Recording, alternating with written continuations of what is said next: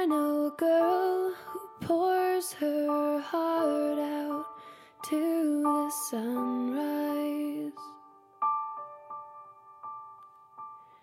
You'll find her 嗨，各位同学，大家早上好，我是姚老师，欢迎来到今天这一期的英语口语每日养成。在今天节目当中呢，我们来学习这样一段非常简短的英文台词，来自于《摩登家庭》第二季第二十集，《Modern Family》Season Two Episode Twenty。 Okay, well, bundle up. We don't want to lose you. Okay, well, bundle up. We don't want to lose you. 好的，那你要多穿一点哦，我们可不想失去你，或者说呢，您可别动个好歹。Okay, well, bundle up. We don't want to lose you. Okay, well, bundle up. We don't wanna lose you. 在今天这样一段台词当中呢，我们只需要注意一处发音技巧，就是这个 bundle 和 up。如果当你读得很快的时候呢，你会注意到当中是可以做一个连读的，所以 bundle up，你在连读的时候呢，可以读成 bundle up，bundle up，bundle up。Okay, well, bundle up. We don't want to lose you. Oh, Mama, you're good for coal? Okay, okay, well, bundle up. We don't want to lose you. Okay, yeah, bye.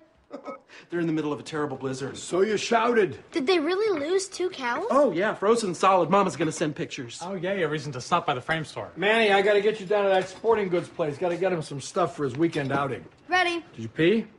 Not ready. Jay, would you mind if we came? Sure, why not? You know, I'd like to get Mama some snowshoes, you know, to lift her spirits, what with all the frozen cows and all. So cows freeze now. Are we all just accepting that? Oh, yeah, absolutely, Jay, this one We'll time. take two cars. If you want the 在今天节目当中呢，我们来学习一个非常实用的动词短语，叫做 bundle up。这样一个动词 bundle，b u n d l e，它呢经常作为动词来使用，本身就有捆、包、绑在一起这样的意思。那么 bundle up 它作为一个动词短语出现，表达什么意思呢？通常来说啊，比较常见有两层含义。第一个呢，就是比较偏向于它的字面意思，可以用来指把某些东西呢包在一起、捆在一起。Put things into groups and wrap or tie them together。比如说，下面呢，我们来看两个例子。第一个，She bundled up her belongings and put them in a bag。她把她的物品包了包，捆了捆，都塞进了一个包里。She bundled up her belongings and put them in a bag。再比如说，看第二个例子，Her mother had bundled all her clothes up。她妈妈呢，把她的衣服都包起来了，都收拾起来了。Her mother had bundled all her clothes up。 那么我们来看一下这样一个动词短语 bundle up，它的第二层使用含义是什么呢？可以用来表示多穿上一些暖和的衣服，put warm clothes on yourself or someone else，or wrap someone in something warm。或者呢，我们可以简单一点理解成为 dress someone warmly。比如说下面呢，我们来看一下这样的三个例句。第一个，You'll have to bundle up. It's cold outside. 你得多穿一点，外面很冷。You'll have to bundle up. It's cold outside. 再比如说，看第二个例子，The kids were bundled up in coats and scarves. 孩子们被裹得严严实实的，穿着大衣，戴着围巾。The kids were bundled up in coats and scarves. 再比如说，看最后一个例子，I spent much of my time bundled up in sweaters in an effort to keep warm. 我大部分时间呢都穿着毛衣来保暖。 I spent much of my time bundled up in sweaters in an effort to keep warm. 那么在今天节目当中呢，我们来看一下这样一个翻译练习应该如何去完成。请各位同学呢先来读一下这样一句话，之后呢把你觉得适合的汉语翻译写在我们的文章留言区。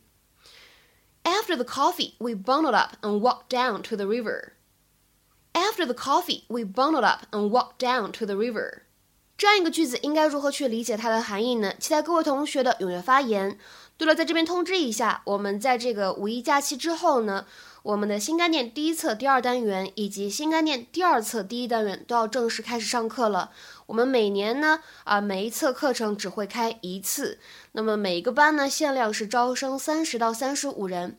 所以各位同学呢，如果想获取免费的试听课程，或者呢想要咨询课程的话，都可以添加一下我的微信 teacher 姚六，最后这个六呢是阿拉伯数字，前面呢全部都是小写的英文字母 teacher 姚六。